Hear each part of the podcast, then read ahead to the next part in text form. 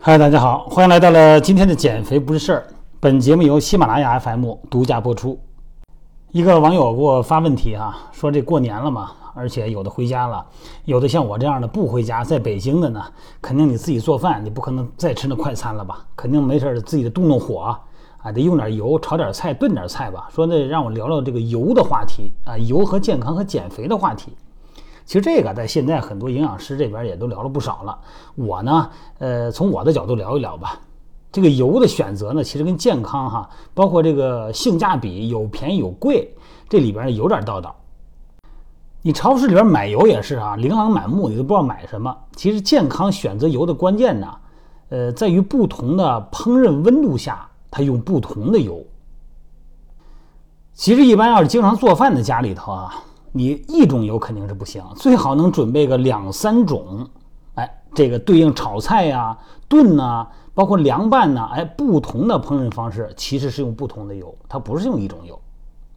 一般咱们从这个健康和性价比考虑啊，日常咱们炒菜你不可能一点油不搁哈，你不搁还粘锅呢。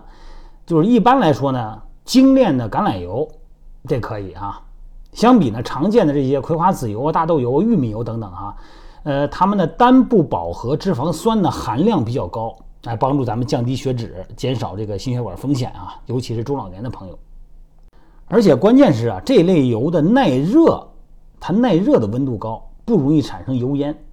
你像这花生油啊、稻米油啊、这个茶籽油，也也不错。但是呢，它们这个耐热的温度呢，没有精炼的橄榄油高，而且呢，脂肪酸的含量呢比较均衡。也是比较对人体有好处的。那你要非得说我得过年呢，北方人讲究过油啊，得煎煎炸炸呀，炸个鱼啊，炸个丸子什么的啊，或者说是高温爆炒。那这种呢，一般橄榄油、椰子油啊，呃，黄油啊就适合了。只说它们的味儿不一样，选择适合自己的口味儿。高温下稳定性比较强，而且呢不容易氧化变质。这样的话呢，对健康的危害呢就小。当然了，尽量不吃油炸的哈。咱们说过年嘛，你不可能不炸点东西，但是还是少少用油炸的东西啊。那这类油的饱和脂肪酸含量多，摄入多了以后呢，增加心血管风险。就跟我们今天会员说的是，好长时间没吃油条了，是馋油条了，买个油条吃吧。结果训练前呢，好像还不消化。好了，咱再说这个凉拌的哈，像凉拌呐、蒸煮啊这些低温烹饪的，这个呢就选择像核桃油。亚麻籽油啊，这里边有这个欧米伽三脂肪酸啊，是多不饱和脂肪酸，有利于心血管健康。而且咱们之前聊过这欧米伽三脂肪酸嘛，它从其他的食物来源呢比较少啊，海鲜多一点啊。所以说呢，用这类呢，哎，可以咱们选择亚麻籽油啊，哎，核桃油啊。像有的呢想提提鲜味儿，哎，就是选择像香油，这提香油的啊，提鲜味儿，出锅以后来点香油提提味儿。还有就是所谓的特级初榨橄榄油，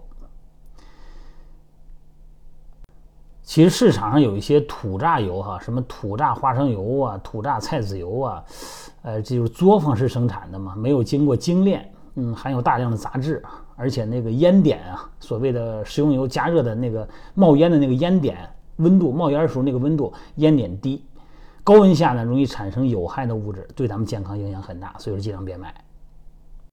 咱买油的时候呢，一般选择小容量的，别说看便宜，这买这十斤八斤的大桶的，合着平均每一斤价格低，尽量买小包装的，而且呢是深色包装的，因为食用油呢，一般咱们会放到咱灶台边上嘛，高温下呢就容易氧化。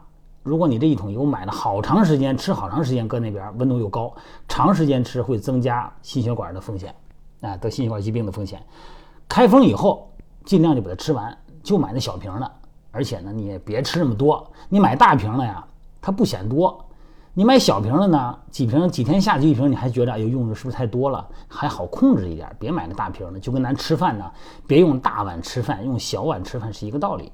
而且呢，呃，建议定期啊更换一下这个油的种类，哎，两三个月换一次。这样的话呢，可以摄取不同的脂肪酸种类。你反正为了健康吧，你甭管什么油都得控制量。因为食用油进入人体以后呢，都会变成脂肪。如果过量啊，成年人呢，咱们每天呢控制到二十五克左右，大概多少呢？